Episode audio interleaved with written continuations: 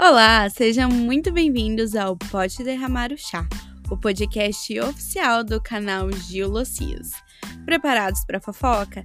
Então puxa a cadeira porque eu preciso te contar.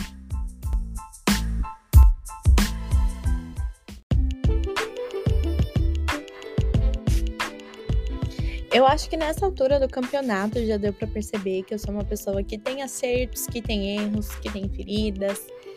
Uma pessoa. Eu sou um ser humano, ninguém é perfeito, eu também não sou, e eu gosto de trazer a minha verdade da forma mais transparente possível. E hoje eu vou trazer uma história que eu não me orgulho muito de quando eu era uma adolescente, descobrindo aí, né, boys e tudo bom e é, descobrindo também como era sofrer bullying, como era não ser aceita na escola. Não tô aqui para me fazer de vítima, apesar que eu fui sim vítima de bullying na escola, mas eu também não acho que essa minha atitude tenha sido, né, uma atitude bacana. E eu reconheço isso e eu não tô aqui pedindo a opinião de ninguém com a minha atitude, eu vim aqui contar essa história que eu passei enquanto eu tava no ensino médio, né? E é isso. Eu sei que a minha atitude foi errada, não, não tô aqui para julgamentos. Se você quiser discordar de mim, discorde aí na casa de vocês. Já tô avisando que eu não vou ler. Ninguém nem ouve esse podcast mesmo, né? Então, por isso que eu sou muito transparente, porque eu sei que ninguém tá ouvindo. Mas vamos lá, vamos pra história vingancinha. É, vou, quando eu contar um pouco da minha história pessoal nas próximas temporadas, eu vou entrar mais a fundo nessa história do bullying que eu sofri enquanto eu estava no segundo ano do ensino médio. Na verdade, eu comecei a sofrer o bullying quando eu estava no, no meio do primeiro ano do ensino médio. E até hoje eu não sei o que, que eu fiz para as pessoas, para todas as pessoas da, da sala, porque era assim, a gente era um grupo no ensino fundamental e aí a gente foi pro ensino médio, que era uma outra escola. E a gente conheceu uma pessoa, né, que tinha vindo de um outro estado. E eu fiz amizade com essa pessoa, coloquei essa pessoa no grupo e tal. E por um comentário, um dia que eu falei que eu vou comentar isso porque vai ligar com o próximo episódio. Um comentário que assim, eu achava um menino um gatinho e ele era o gatinho da escola. Mas assim, não era nada demais, eu só achava ele gatinho. E aí, a, essa menina, ela era bonita, ela era muito bonita, e ela ficou com esse menino. Só que, tipo, falava que tava namorando e tal. E sim, ela sabia que eu achava ele um gato, que, né, tava desenvolvendo ali um negócio. A gente conversava na época no MSN, eu com esse menino, mas, gente, eu sempre fui um patinho feio, eu sempre fui feia.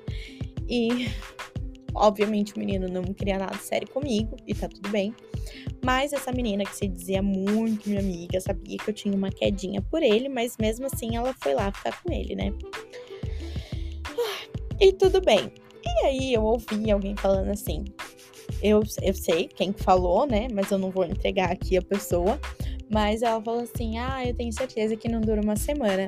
E eu reproduzi essa frase dessa pessoa para as minhas amigas, que eram amigas em comum com essa menina. Tipo, ah, não vai durar uma semana. Durou uma semana? Não durou. Menti? Não menti. Ela ficou com raiva? Ficou. Mas a proporção que isso tomou foi assim absurda.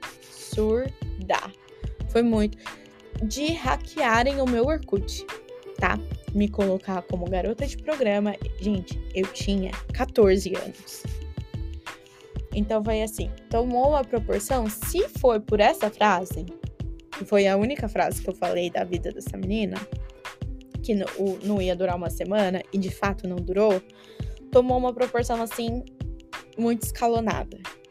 E aí co começaram a falar, é, inclusive, que eu era homofóbica, e depois de anos eu provei que não tinha nada a ver com o que aquelas pessoas estavam falando se eu ofendi alguém, eu fui, eu pedi perdão, mesmo a, aquela pessoa tendo me ofendido de várias formas também. Enfim, gente, foi um caos, um caos no ensino médio, um caos. E uma né, da, dessas pessoas que estavam no nosso ciclo de amigos No ensino fundamental e depois no ensino médio, e a gente tinha se aproximado bastante, começou a conversar com o menino no Twitter. E eu tinha Twitter na época também, não tenho Twitter desde aquela época, porque eu fiquei traumatizada com as coisas que aquela menina falava de mim no Twitter, de me chamar de baleia, de orca e nananã. Então, depois disso eu saí do Twitter. Mas esse menino, que era amigo dessa menina em específico, que não era com ela, tá? O, o babado. Ela era uma amiga em comum, só que ela tomou partido da outra menina. Deus sabe por quê. Deus sabe o que aconteceu, porque eu não sei. Eu cheguei a perguntar para as pessoas, mas ninguém sabe me dizer o motivo. E é isso. E e aí, essa menina também tinha virado a cara para mim e ela tava de conversinha com esse menino. Eu falei assim: é, é, vão virar a cara pra mim, vão me chamar de puta, de, de não sei o que, o caralho de asa. Então eu vou ser o caralho de asa. Então eu vou ser quem elas estão falando. E aí eu chamei esse menino no Facebook, porque já tava naquela transição de Orkut pra Facebook. Chamei ele no Facebook e falei assim: olha, vai ter uma festa, uma cristoteca da minha igreja. Gente, olha que absurdo. Chamei o menino pra festa da igreja. Vai ter uma festa na minha igreja, tipo, você tá muito convidado, né? Não sei o que, eu tô organizando, vai ser muito legal. E realmente ia ter uma cristoteca. Que inclusive essa menina foi junto com a menina, a cabeça mor lá do bullying comigo, a Regina George, e outras pessoas da, da nossa sala. E o menino foi.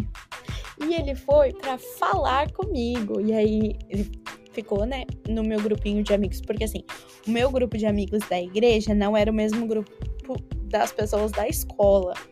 Apesar de todo mundo morar no bairro, no grupo da igreja tinha pessoas que moravam em outra escola. Minha melhor amiga, Raquel, um beijo, Raquel. Ela estudava em outra escola que já tinha tido problema com essa menina também, que ela tinha pego um cara que a minha amiga gostava e tal. Só que minha amiga não era da mesma escola e minha amiga me avisou, eu deveria ter ouvido ela, mas não ouvi. Inclusive, essa menina pegou dois ex-namorados dessa minha amiga Raquel. É, gente, babado. E depois eu que era puta. Mas, passado. Passado, quem diz passado é museu. E aí, essa. É, foram todo mundo e tal. E eu, eu apresentei esse menino pra minha amiga e tal, e a gente dançando na Cristoteca, bababá. Acabou a festinha. E essa menina. Ai, caiu aqui minhas coisas. E essa menina que conversava com ele no Twitter foi conversar com ele, conversou com ele pessoalmente, pessoalmente na festa. Ele falou com ela e tal. Mas, assim, nada muito pessoal, sabe? Tipo, ele conversava com ela e depois já, tipo, dois minutinhos já vinha atrás de mim e tal. E daí ela ficou muito puta e ela me xingou muito no Twitter, igual aquele meme. E eu falei assim: não, mas agora vai xingar com razão. E aí, gente, eu tinha 14 anos. Assistia muita malhação. E aí, eu levei o menino pra minha casa a minha mãe e minha avó estavam lá na minha casa, né? Mas aí a gente se pegou. Aí a gente pegou, se pegou, se pegou, se pegou. E eu, eu era virgem ainda na época, tá? Por isso que eu falei que agora as histórias elas saíram um pouco de fora de controle de ordem cronológica, porque eu fui me lembrando dessas histórias avulsas. E aí é, a gente se beijou e tal. E aí ele falou assim: Você já fez buquete? E eu falei: Não. E ele falou assim: ah, deixa eu te ensinar então. E daí, gente, eu fiz meu primeiro boquete depois da festa da igreja, num boy que eu não tinha o um menor interesse, mas para provocar a outra menina, eu fiz. E eu mandei muito bem. Ele falou assim: Nossa, você tem certeza que você nunca fez? E eu falei: Sim, eu tenho. E, e foi ali que eu descobri. e foi ali que eu descobri que eu tinha um talento, tá? Um talento natural. E aí, esse menino ainda foi mais algumas vezes na minha casa, mas como eu falei, eu não tinha interesse nele, eu não gostava dele. Eu só queria pegar ele só pra falar que, tipo, ah, peguei ele. E peguei ele. Ele falou pra essa menina que ele tava ficando comigo. Aí que caíram matando em mim. Mas aí eu falei assim: bom, agora pode cair matando, porque de fato, de fato, né, eu fiz. E foi isso. e foi isso. É... Não tem muito mais o que falar, não. Foi meu primeiro boquete, foi, foi assim. Ai, gente, olha, não tenho uma história romântica para contar, viu? Só história de safadeza, de depressa, depressa, de, depressa, depre, depredação? Depre, enfim, gente, esse negócio aí. E é isso. Eu gostaria de saber se vocês têm alguma história de vingancinha que acabou saindo tiro pela culatra. E no caso, vocês viram que a vingança ela nunca é plena, mata a alma e envenena.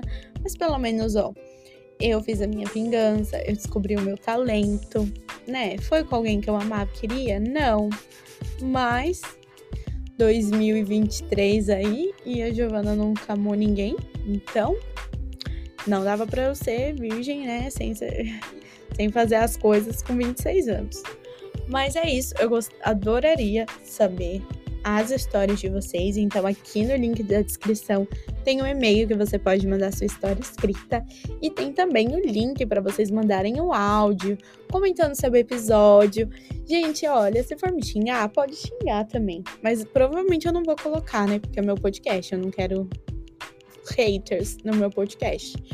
Mas se você quiser comentar o episódio ou outro episódio que te tocou de alguma forma, que você se identificou, o link tá aqui na descrição. É isso. Um beijo e até amanhã.